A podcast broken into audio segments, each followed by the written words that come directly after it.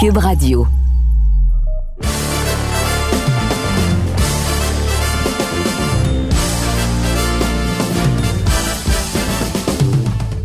Monsieur Amber. Monsieur Cassavant, ça va bien, mon ami? Ça va très bien, toi-même? Ben oui, super bien, ici en Angleterre. Euh, ça va super bien, température pas pire. Euh, c'est bien. Euh, vient d'arriver de le premier événement de la semaine, si tu veux, l'entraînement public. Euh, ici, avec, euh, avec Liam Smith puis euh, Chris Eubank. J'ai vu mon ami Roy Jones aussi. Fait que tout va super bien. On a plusieurs sujets à discuter cette semaine au balado, le dernier round. Et Russ, on va pouvoir en parler là, de Eubank et Liam Smith qui vont s'affronter samedi en Angleterre dans un gros combat à Manchester, je crois. Donc, derrière toi, c'est es-tu dans le lounge en ce moment avec euh, les lumières euh, groovy? Là? T'en vas-tu, euh, non, ça, c'est par-dessus mon lit, croyez ou non. Euh, ouais, ça, c'est mon hôtel. Puis ça, c'est tout l'éclairage que j'ai. c'est des ampoules de 15 watts là, partout. Il y, y, a zéro lumière, man. Zéro.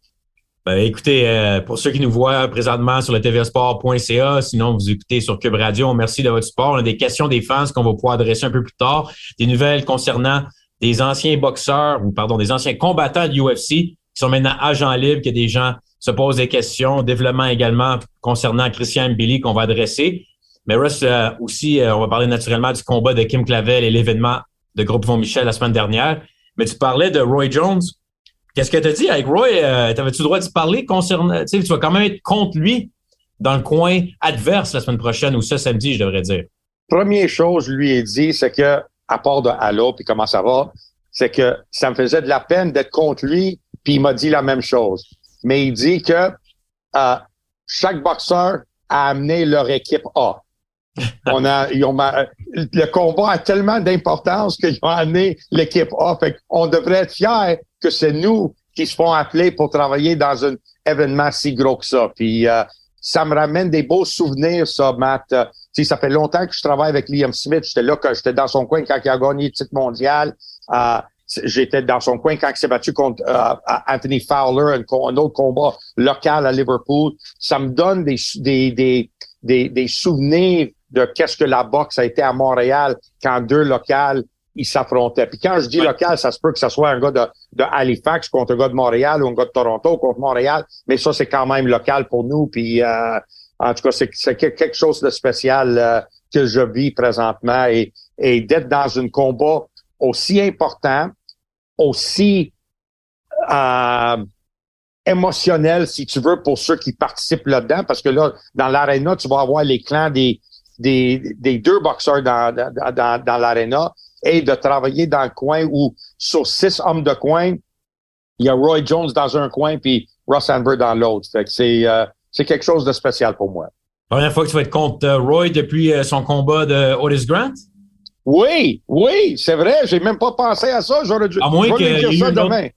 Parce que Roy a fait la transition comme entraîneur et Eubank, c'est probablement un de ses plus gros clients, mais je pense qu'il a pas, tu sais, ça pas si longtemps qu'il a travaillé avec, il était plus avec, là, il est revenu. Chris Eubanks, c'est quand même un boxeur qui a beaucoup de following en Angleterre, un peu aussi à l'international. Il était impliqué dans la situation de Connor Ben, qui est supposé être un gros combat en Angleterre il y a quelques mois. Connor Ben, avec les tests de dopage positifs, a été mis de côté. Là, son premier combat, Eubank face à Liam Smith. Eubank est le favori, je crois, de samedi, n'est-ce pas? J'en ai... Tu veux dire... Euh, officiellement par les euh, je sais pas je je je suis pas les les gageurs Matt tu le sais euh, comment qu'ils gagent je, je sais pas mais une des commanditaires, c'est bet, bet quelque chose, bet 360 ou bet 365, quelque chose, je sais pas trop quoi. C'est une de leurs commanditaires. Fait que sûrement, il y a des codes dessus, mais j'ai aucune idée. mais je veux dire, est-ce que Liam Smith, pour ceux qui peut-être l'oublient, avait déjà affronté à une époque Canelo Alvarez également, dans un de ses plus gros combats? Oui, j'étais dans son coin pour ce combat-là aussi. Le frère de Callum Smith, que tu travailles avec également, qui est présentement un des aspirants obligatoires d'Arthur Beterbiev à 175 livres. Oui. Chris Eubank, c'est comme une vedette mais que les gens ont hâte de voir face à l'élite de quoi il va de quoi il va avoir l'air. Donc, c'est quoi tu penses comme combat qu'on va avoir samedi? Est-ce que Liam Smith à 34 ans peut encore être un des bons boxeurs de la catégorie de poids moyen? Moi, je pense que oui. Euh, puis le combat, Matt, euh, écoute, ça va être un combat difficile. Là. Tu sais, on peut pas niaiser avec ça. C'est peu importe qui qui gagne.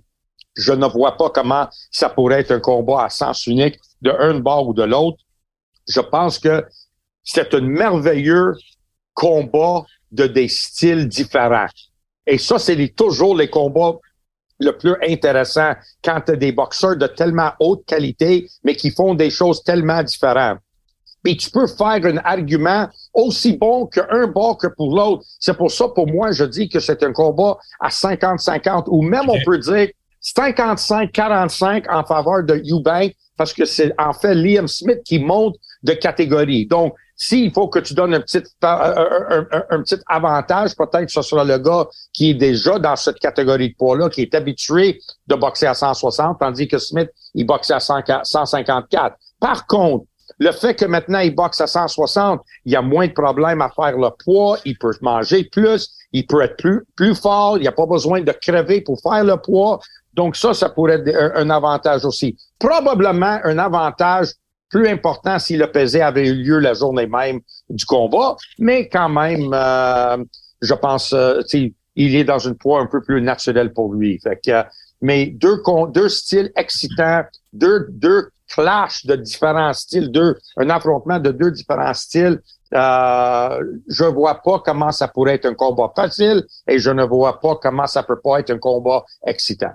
Combien de personnes de Manchester 20, qui était un des stades, je pense que Ricky Hatton a souvent boxé euh, dedans, je voudrais dire. Et 20 000 personnes, toute la semaine aussi, tu as l'impression que c'est un gros combat en Angleterre. C'est-tu vraiment en ce moment que la recette magique, ils l'ont en Angleterre quand ça vient pour faire des événements d'envergure? Ben écoute, ils n'ont pas juste, ils n'ont pas le recette. Le recette existe depuis longtemps. C'est que le, le, le, problème, c'est que beaucoup de, de, de promoteurs ils ont arrêté d'utiliser le recette. Ils ont décidé de de plus en faire un repas gourmand. Ils ont juste décidé de faire des euh, sandwich à ballonner, puis ah ouais, ça se vend comme des petits pains chauds. Euh, la télévision va acheter toutes les toutes les, les, sandwichs à ballonner. Euh, je pense qu'ils ont, ils ont, ils ont arrêté de, de, de, être des promoteurs, de, de, de promouvoir leurs boxeurs. Et même, même aujourd'hui, on parle de le combat de Tank Davis puis Ryan Garcia. La seule raison pourquoi ce combat se fait, c'est pas à cause des promoteurs qui vont promouvoir ce combat-là, c'est parce que c'est deux gars avec un gros following sur les réseaux sociaux, puis ça parle sur les réseaux sociaux. Les boxeurs sont en train de faire le job du promoteur. Oui, ils se vendent eux-mêmes, mais le promoteur, il n'y a y a rien à faire. Il n'y a pas besoin d'imprimer des posters. Il a juste besoin de collecter l'argent de la télévision, payer ses boxeurs, puis tenir la conférence de presse. Là, tu sais. Il organise l'événement aussi, là, je veux dire. Ben oui, il faut qu'il organise le, il, engage une compagnie pour organiser les sièges, pour, pour, pour monter la, le ring. Tu sais, oui, je sais qu'il y a du travail. Je, je, je suis un peu blague, qu'est-ce que je dis, mais euh, le recette de mettre des boxeurs locaux dans un ring. C'est pour ça que je te dis, demain, euh, excuse-moi, samedi, ça va être Volatile? Bon mot? Euh... Oh, pas sûr. Qu'est-ce que tu veux dire? Volatile. Ouais, volatile, c'est pas, volatile, c'est pas en termes de bruit, tu veux dire, c'est bruyant, c'est un gros événement? Et, et, et excitant et euh, euh, émotionnel. Et les deux, il y aura pas juste toute l'aréna qui crie pour un gars, puis le pauvre adversaire de, de pays étrange, il arrive ici, puis il regarde autour de lui, il n'y a pas un chat qui crie pour lui. Ah, jusqu'au temps qu'ils perdent. Quand ils perdent, ils vont l'applaudir puis dire merci beaucoup, tu es venu faire ta job, tu es supposé de faire, de perdre.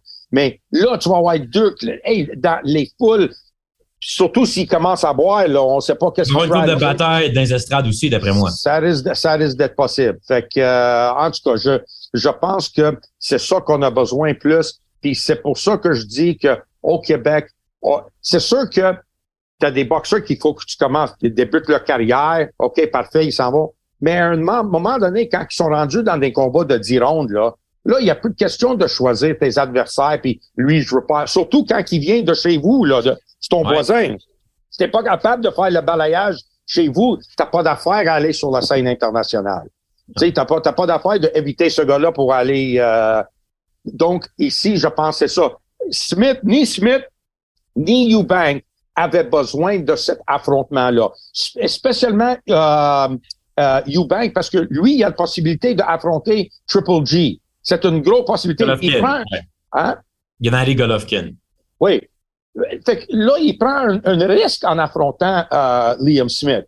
Mais ce combat-là peut se virer dans un, un trilogie. Admettons qu'il y a une, mince victoire de un bord ou l'autre. T'as la possibilité d'un combat revanche.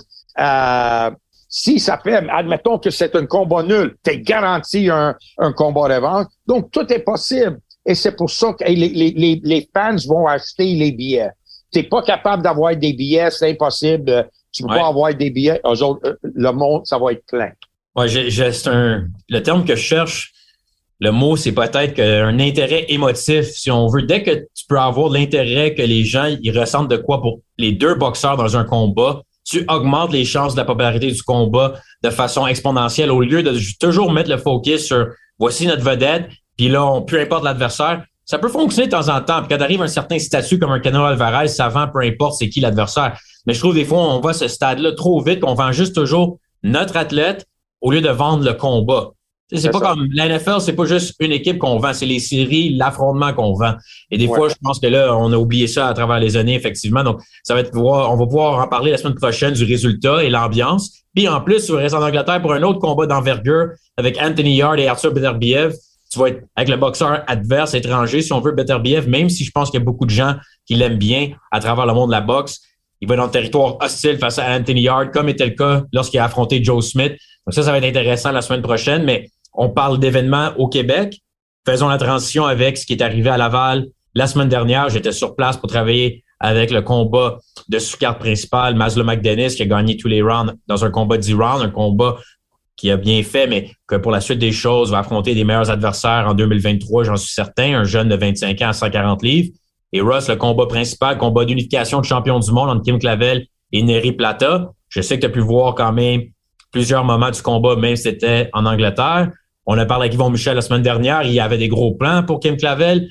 Le gala a été très bien. Le combat a été spectaculaire, mais une défaite que, d'après moi, était claire pour Clavel. On pourrait y revenir avec la décision des juges, qui était quand même en faveur de Plata, mais des gens qui étaient des médias croyaient que Clavel avait remporté le combat.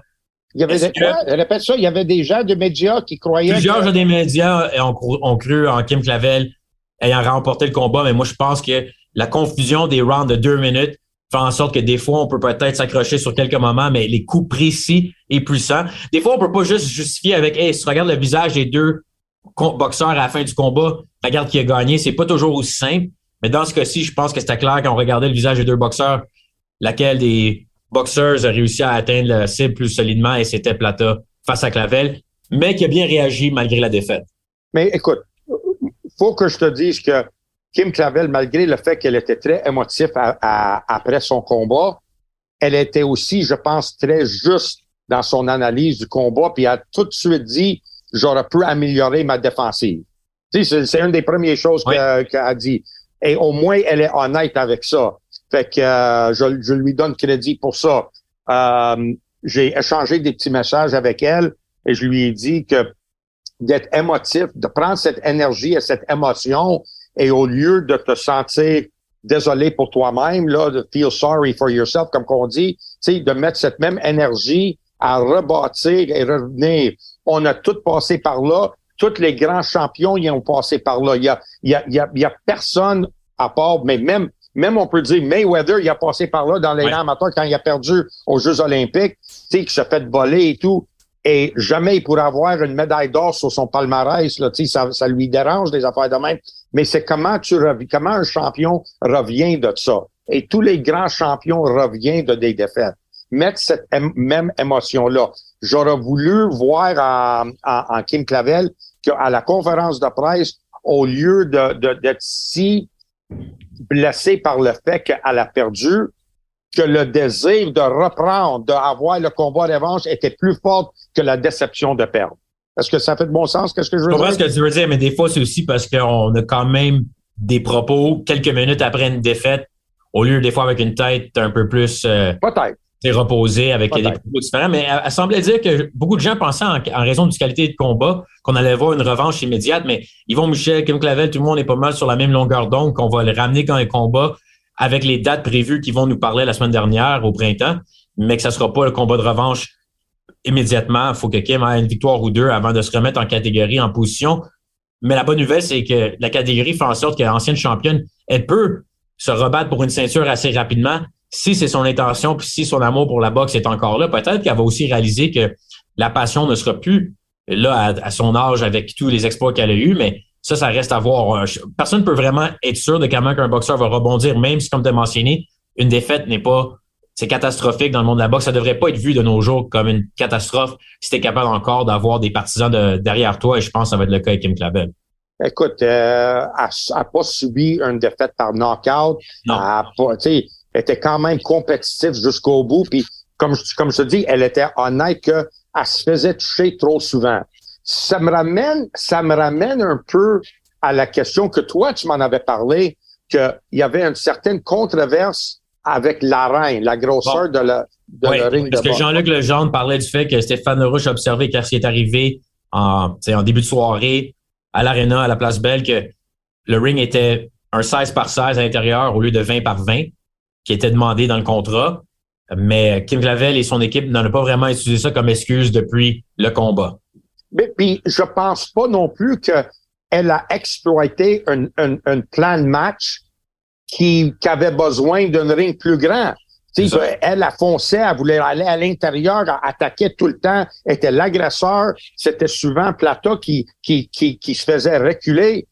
Je pense que le petit ring a favorisé euh, Clavel pour le plan de match ou, ou la façon comme, comment elle s'est battue. Si, mettons, elle a commencé le combat où elle voulait se battre, puis elle voulait se déplacer beaucoup, puis à chaque fois qu'elle se déplaçait, elle tombait d'un corps, puis là, Plata ouvrait la machine parce qu'elle se faisait toujours poigner d'un corps. Je dis, wow, elle était pas capable de, de bouger bien dans le ring. Mais j'ai pas vu ça dans le combat, moi. J'ai vu euh, j'ai vu des corps à corps, j'ai vu elle qui voulait pas, Clavel qui voulait foncer. Donc, euh, je pense, j'étais pour dire que ça ne devrait pas être une excuse, ça n'a pas été un, un facteur dans, dans le combat. Puis euh, si le combat avait eu lieu mettons, là, un an, quand on était encore dans le casino avec euh, les restrictions COVID, tu aurais eu cette arène-là, puis il y a personne qui aurait dit un, mot là-dessus. Donc, euh, je pense que si, si Kim peut ajuster à les défauts, qui a fait les erreurs, excuse-moi, les erreurs que qu'elle a faites dans le, dans le ring, elle peut changer l'allure du combat. Je pense que Plata a bien paru, a bien figuré, parce que était capable de toucher la cible, peut-être plus facile qu'elle pensait aussi. T'sais, il était plus direct avec ses coups, puis la tête de Clavel était dans le centre, puis il avait pas de à toucher solidement, et ça fait en sorte que c'est rendu le combat plus difficile euh, pour Clavel. Puis à chaque fois qu'elle se faisait toucher, on dirait qu'elle voulait aller encore plus fort. Euh, ça prend une certaine art, ça prend une certaine habilité, ça prend une certaine expérience d'être capable de rester proche, puis être capable de bloquer des coups et répliquer. Et tu manges un coup, tu bloques, tu le places encore pour un autre et tu reviens avec tes coups. Ça se prend pas du jour au lendemain, ça. Ça, ça prend de l'expérience, ça prend des années. En termes aussi de Kim Clavel, on a mentionné même que c'est pas la fin du monde, une défaite. Pour ce qui est de Yvon Michel, avec euh, les plans, il misait beaucoup sur Kim cette année comme tête d'affiche, en raison que la situation de Rivas, qui est possiblement ne pourra pas remonter dans l'arène, du moins pas dans le futur proche. Marie-Ève est comme en semi-retraite depuis cette défaite face à Natasha Jonas. De Kim Clavel, a eu une défaite, mais a eu un très bon combat, donc demeure probablement une boxeuse populaire. Et on a également aussi la situation avec Jean Pascal, qui a un entente, mais pas vraiment son boxeur, euh, du moins comme le reste de l'écurie. Est-ce que tu penses que c'est problématique pour Yvon, qui est la prochaine tête d'affiche pour ces combats? Ben, écoute, euh, je pense, même si, admettons que c'était Kim Clavel, son, son tête d'affiche, ouais. puis elle aura gagné, on n'aura pas parlé de le futur de Yvon Michel, on a, de groupe Yvon Michel, on aura dit, OK, Clavel est encore champion. Il te reste encore une autre chance, ou peut-être différents champions, de ramener Clavel comme, comme champion, qui, qui, qui sera pas différent de ce que tu avais en, en, en tête s'il a gagné ce combat-là. Tu comprends ce que je veux dire? C'est quand même Clavel qui est, qui est là.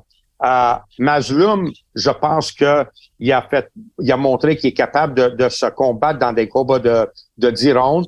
Imagine quelle sorte de billets, surtout après qu'est-ce qui s'est passé vendredi passé, le nombre de billets de plus que tu aurais vendu si le demi-finale ou le prochain combat, ton demi-finale ou ton combat final, c'est Mazlum contre, mettons, comme quelqu'un comme Mathieu Germain.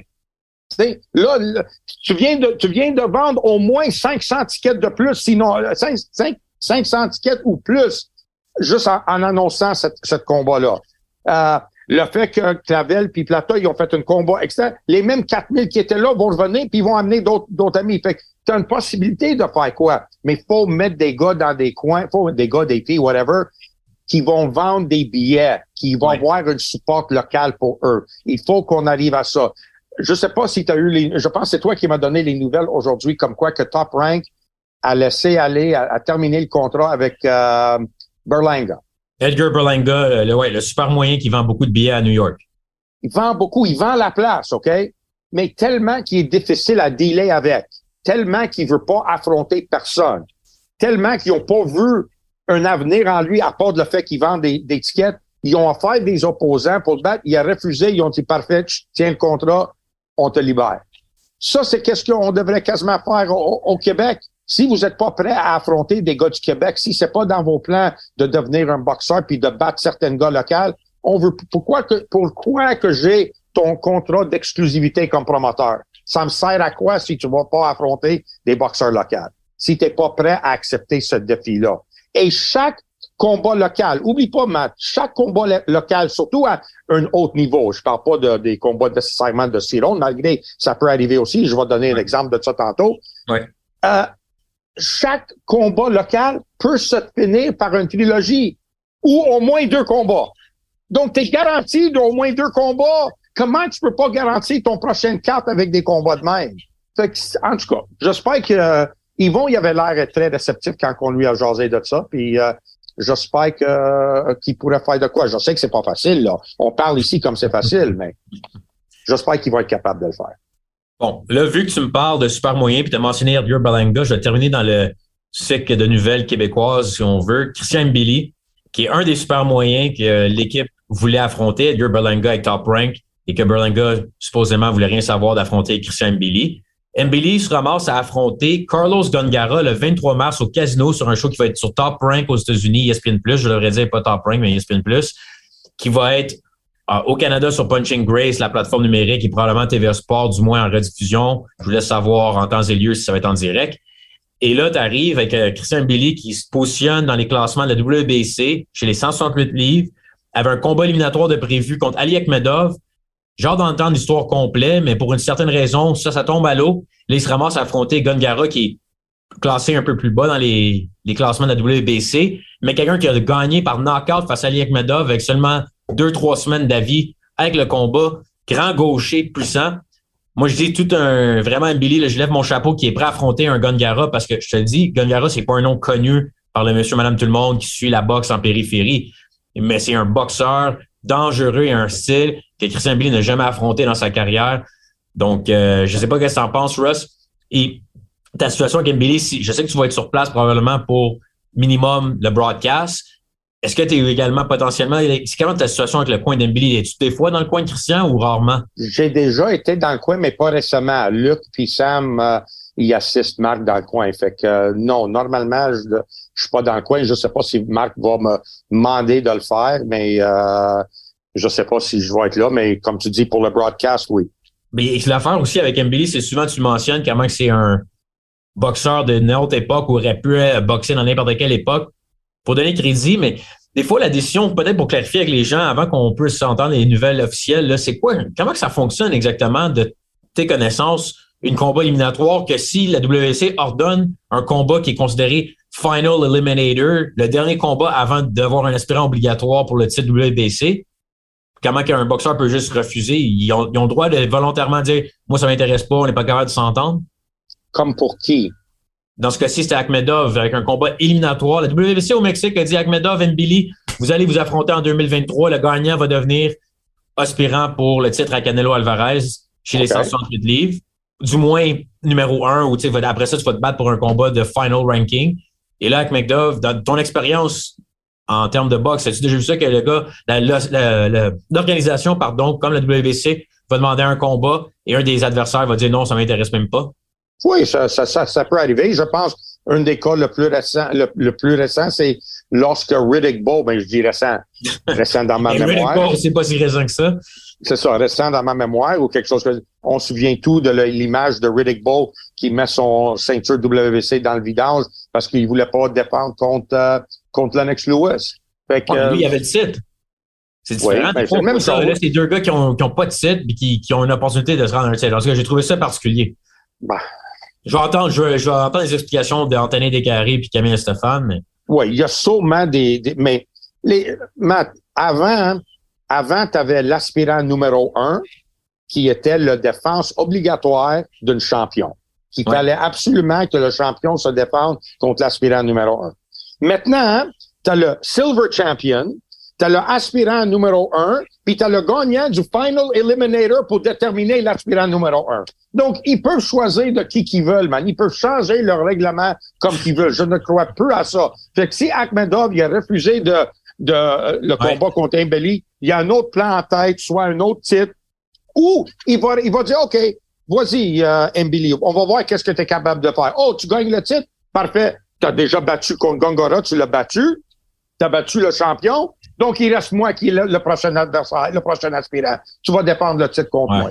Parfait. Pas sûr. Pas sûr parce qu'Agmedov, il, il, est classé euh, plus bas qu'Embili de mémoire et il va y avoir Benavides, Plant qui s'affrontent. Donc, il va y avoir de la congestion à 168 livres, il n'y a aucun doute. Fait qu'il peut toujours avoir de la congestion. Je sais pas c'est quoi leur plan, mais je pense que tu me demandais si, qu'est-ce que ça va faire à sa carrière. Quoi, la seule chose que ça va faire, c'est qu'il ne boxera pas pour un, combat de final elimination euh, contre Mbili. C'est la seule chose que ça va faire. Hmm. Parce que même le final elimination, ça va lui donner quoi? Ça va lui donner le droit d'attendre. Qu'est-ce qui se passe avec la, la ceinture WBC? On est d'accord ou non? Oui, c'est pour ça qu'un combat contre Berlanga à New York devant une salle combe à télévision aurait fait du sens également. Pour ben oui. payant. Puis, puis je te dire de quoi? J'aurais aimé mieux avoir, j'aurais aimé mieux voir Mbili contre Berlanga que je trouve vendeur de billets parfait, on peut dire même extraordinaire comparé à, euh, à les boxeurs maintenant qui vendent des tickets et que les gens payent pour venir lui voir. Okay? On ne voit pas trop, trop souvent dans, dans ce temps-ci dans, dans boxe mais j'aurais préféré ce combat-là pour, euh, pour Mbili parce que je trouve Berlanga un peu ordinaire euh, point de vue de boxeur. On a vu Steve Rose, je pense, qui, qui a failli gagner, puis au pire mérité un combat nul contre Berlanga, puis ils ont pensé tout que Rose était un boxeur qui était une, une poire facile pour Berlanga. Et mais euh, Gongora, juste le fait qu'il est gaucher, grand, c'est plus problématique, man. C'est plus difficile. Même si Mbili gagne, il risque de paraître mal dans, dans le combat, tu sais, à cause de le style de Gongora. Mais Berlanga, c'était impossible de mal paraître contre lui. S'il aurait décidé de boxer, il aurait bien paru. S'il aurait décidé d'échanger coup pour coup avec, il aurait bien paru. Il aurait bien paru. Tu n'aurais pas pu demander un meilleur style, un meilleur style pour quelqu'un comme Mbili euh, en Berlinga.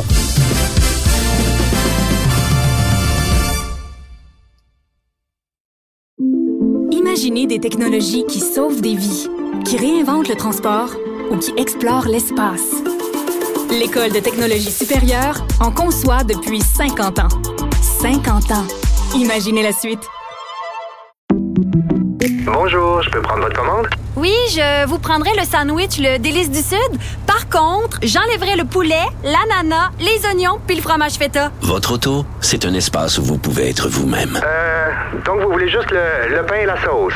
Oui, monsieur. Elle mérite d'être bien protégée. Et vous méritez d'être bien accompagné. Trouvez la protection la mieux adaptée à votre auto avec Desjardins Assurance et obtenez une soumission en quelques clics sur desjardins.com. Protégez vos dépôts, c'est notre but. La SADC protège vos dépôts dans les institutions fédérales, comme les banques.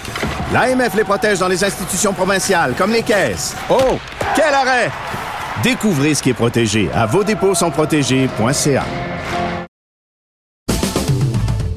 OK, Russ, on a des questions des fans. On a comme un rafale ici, une rafale de cinq minutes environ. Donc, on, on doit quand même être euh, expéditif, oui? Tu poses ta question? Avant que tu, avant que tu dis ça, tu es supposé de dire, après que je donne mon discours puis je donne mon opinion, tu es supposé de dire, oui, je suis d'accord ou non, je suis pas d'accord, mais pas juste rien dire puis passer à, à les questions des fans. Là. Soit tu es d'accord avec ce que je dis ou tu pas d'accord. Oui, tu as raison ou non, Russ, t'as pas raison. Quand je te dis que Berlanga va arrêter le style parfait pour Mbili, tu es supposé de dire...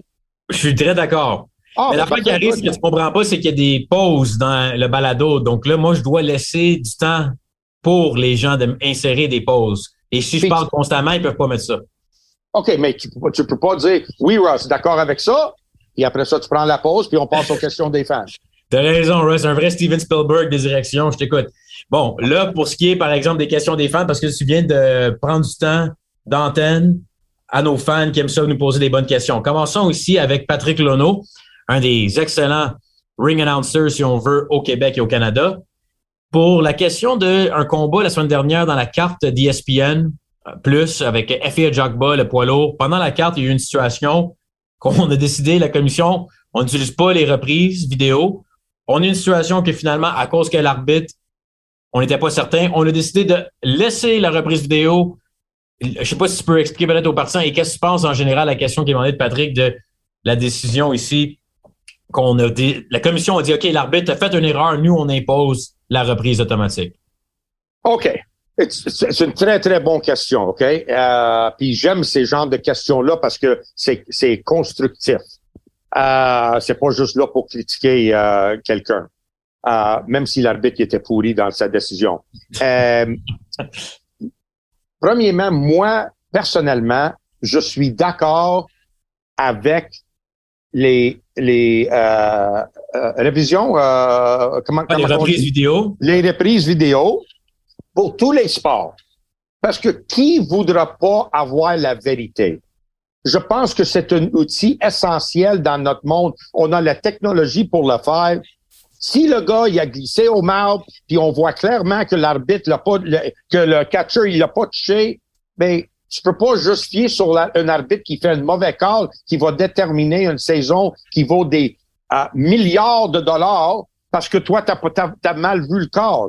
Tu peux pas dire qu'une but était accordée quand le but était pas accordé. Vous avez la technologie pour faire la preuve et de pas euh, dépendre sur une erreur humaine. Pourquoi la tu- seule raison, des fois, qu'il parce que dans le sport de la boxe, ça arrive pas souvent, mais dans d'autres sports, ça pourrait être très long s'ils décident de prendre leur temps constamment pour voir la reprise. Ben non, mais, c'est pas c'est pas toutes les calls là. Tu sais, on, on demande Mais pas. parce que ben là, selon toi, l'erreur humaine, puis on devrait pas se faire l'erreur humaine. Tu pourrais te ramasser à regarder tous les hors-jeux possibles, tous les icing possibles, des vols au but euh, au baseball. Ça pourrait quasiment jamais finir. Ben non, non, non. Là, c'est bien que tu veux t'im- t'impliquer dans la conversation, même si tu as tort. C'est bien, au moins que tu, tu, tu restes pas là comme un arbre puis rien dire. C'est bien. Je parle pas pour toutes les calls, mais les calls qui déterminent un but, qui déterminent un run au, au baseball, ça, c'est des choses qu'il faut que tu, que tu- Et c'est la même chose à boxe. On check pas toutes les vidéos pour, pour tous les coups de poing, mais quand ça détermine qui, qui va être gagnant ou perdant à cause d'une blessure, que si c'était Ouais. causé par un coup légal ou pas légal, je pense que c'est important. Et je suis, je sais que Oneida Athletic Commission à, à Turning Stone, c'est une réserve indienne, c'est eux qui ont leur propre euh, commission ath- athlétique. Eux, ils n'ont pas de révision, pas d'instant replay. Ils n'ont pas ça. Nevada, ils ont ça. Ici, c'est dans leur règlement. Eux autres, ils l'ont pas. Guido, il a subi une grosse coupure. Pour ceux qui l'ont pas vu, c'est Jonathan Rice contre Guido. Euh, oublié son nom de famille, mais le combat de sous-carte, juste avant effet Jogba, sur les ondes d'ESPN vendredi dernier. Et c'est un combat impliquant un boxeur Jonathan Rice qu'on a déjà vu au casino en 2019 face à Arslanbek Makhmoudov. Avait perdu contre Makhmoudov et depuis a gagné trois victoires de suite, dont vendredi dernier. Donc, euh, Russ peut continuer avec la coupure face à son adversaire. Puis c'était clair parmi la télévision, tout le monde, qu'un coup de poing a, ca- a causé l'ouverture. Oui. La- le combat a été arrêté à cause de la gravité du, du blessure. Et le- l'arbitre a déclaré que le, le, le coupeur était un résultat d'un coup de tête. Donc. Benji le Estevez, en plus, qu'on connaît. pardon? L'arbitre Benji Estevez, qui a déjà arbitré. c'était Benji Estevez qui a fait. OK, c'est bien. Oh. Normalement, il est très, très bon. Normalement, Benji, il est, il est extraordinaire. Je l'aime bien comme arbitre. là. Le fait qu'il fait une erreur, ça doit être une de ses premières erreurs parce qu'il n'en fait pas gros. Lui, il a collé un, coup de tête, euh, un coup de tête qui a causé la, la coupure. Quand ils ont dit ça, il, il était prêt à déclarer Guido gagnant à cause d'une blessure. À cause du blessure, pas à cause d'un coup de tête. Carl Moretti du, de, de Top Rank, c'est là qu'il a approché la commission athlétique puis il dit, les gars, tu veux pas mal paraître, devant tout le monde, toute la télévision, ils ont vu que c'était un, un coup de poing. Tu peux pas, tu, tu, tu vas perdre ton crédibilité en tant que commission athlétique si tu fais pas le bon call. On te demande pas de tricher, on te demande juste de, de, de, vérifier, de, de vérifier pour être sûr de ton call. Ils ont plié à leur propre règlement pour le bon de la boxe, pour le bon de des boxeurs. Ça, c'est important. Ils ont pas juste dit non, c'est pas dans nos règles, on peut pas regarder les vidéos, non, on n'a pas le droit, on est aveugle à ça, on regarde pas, on regarde pas ça. Ils ont dit non, on va le checker parce qu'on veut rendre the right decision, la décision correcte. Tu comprends qu'est-ce que je veux dire, Matt? Oui, C'est important. Et ils l'ont fait. Et tu sais, je suis content qu'ils l'ont fait. Oui, c'est triste pour Guido, qui était un boxeur de top rank, OK, parfait. Mais le right guy a gagné. Le- le- il n'y avait pas de trichage. Si l'autre avait, s'il s'il avait donné la victoire à Guido, à, Guido, ça aurait été encore de la tricherie, puis tout le monde aurait dit que c'est croche, puis la boxe est croche, puis c'est arrangé, blablabla. Mais ils ont décidé de plier sur leur propre règlement, regarder les vidéos pour avoir la vérité, parce qu'ils ont cette capacité de le faire, et c'est pour ça que je te dis, tu devrais l'utiliser, et ils ont donné le, le bon victoire. Donc, c'est pour ça que je dis, moi, je, je suis pour ça, parce que ça aurait été injuste euh, que tu ne checkais pas la vérité si t'es pas sûr de comment la blessure a été causée. Parfait. Dernière question, Russ. On a deux, trois minutes maximum. Alan nous pose la question. Francis Ngannou, qui était le champion poids lourd de la UFC. Euh, OK, il s'est pas entendu avec une entente avec la, la UFC, décidé d'aller dans une autre direction. On n'est pas capable de s'entendre sur une prolongation de contrat. Et Ngannou parle d'aller dans le monde de la boxe et il parle de Tyson Fury, il parle d'Anthony Joshua, de ce monde. Et toi, Russ, tu penses pas que la transition d'être champion du UFC à champion de la boxe euh, poids lourd, c'est aussi simple? Je comprends bien? C'est bizarre que tu me demandes cette question-là parce que aujourd'hui, j'ai eu une discussion d'au moins une vingtaine de minutes, peut-être plus, je dirais peut-être même plus, à 30 minutes, sur le même, même sujet, puis aussi sur la carte de les YouTubers qui se sont battus à, je pense que c'était ici à Manchester, euh, le, La semaine KS dernière avec KSI, là, oui, il y avait un- également Wembley, je pense, à Londres, mais Wembley, Wembley, c'est vrai, Wembley. Sold out. ouais, exact. Sold out. On a parlé un peu Et avec le- Yvonne la semaine dernière. mes feelings personnels, ma croyance dans la boxe puis dans le sport que j'adore depuis l'âge de, de, de 10-15 ans, de l'âge de, de 10 ans que j'adore ça, elle n'a plus aucun euh, impact sur la réalité dans le monde qu'on existe. Pour Ah, moi, Parle de Ngannou, là. laisse faire les YouTubers, on n'a pas le temps d'aller avec les YouTubers. Ngannou, c'est un, c'est un vrai combattant. Parfait. Je je viens à ça. Le gars m'a dit aujourd'hui, puis il a raison. Moi, j'ai dit, ça part, ça part, c'est impossible, c'est illogique que quelqu'un qui est champion d'un autre sport peut tourner vers la boxe, sauter la ligne au complet, puis il, il cale les deux plus gros vaches de lait de la division, Tyson Fury puis euh, Anthony puis- Joshua. puis Anthony Joshua. Il a pas collé Usyk. Il a pas dit, oh, je vais affronter Usyk. Non, non. Laisse faire Usyk, t'apportes pas autant- assez d'argent pour, pour moi.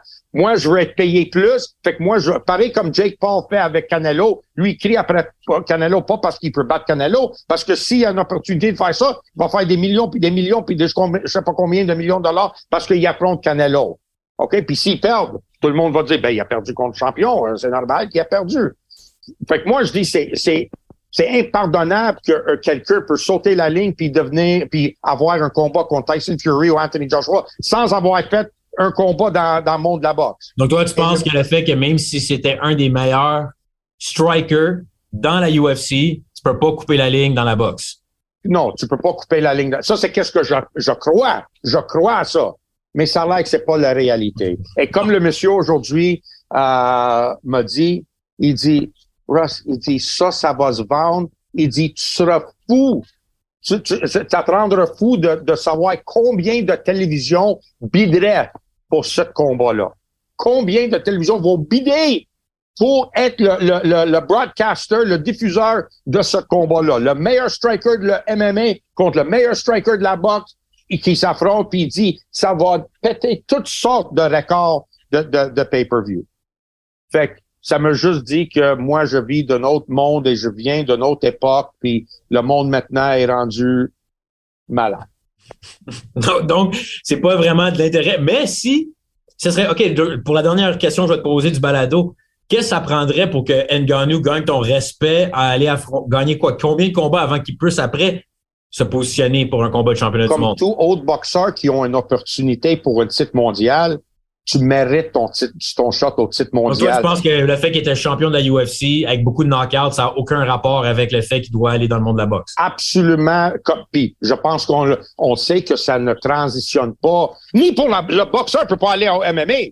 Je dis pas ça non plus. C'est encore, ben, encore, pire. Là. Mais je veux dire, la raison qu'on l'a vu, McGregor a commencé ça, même si McGregor Mayweather, c'était pas un combat, c'était comme plus une exhibition avec des vrais règlements, mais ça comptait pas pour les championnats ou rien de, de même. Mais Nganou, ils vont dire, OK, ben écoute, si tu veux boxer, à cause du fait que tu amènes un statut énorme, on va te précipiter vers un combat d'envergure parce que ça sert à quoi que tu perds potentiellement contre un gars du top 30? Tu as perdu la, la possibilité. Et il va perdre. Et, il va perdre. Donc, c'est pour ça qu'ils vont mettre contre... S'ils décident de boxer, ils vont le mettre contre un gros nom. Exact. Assurément, parce que, comme tu dis, ils vont faire de l'argent.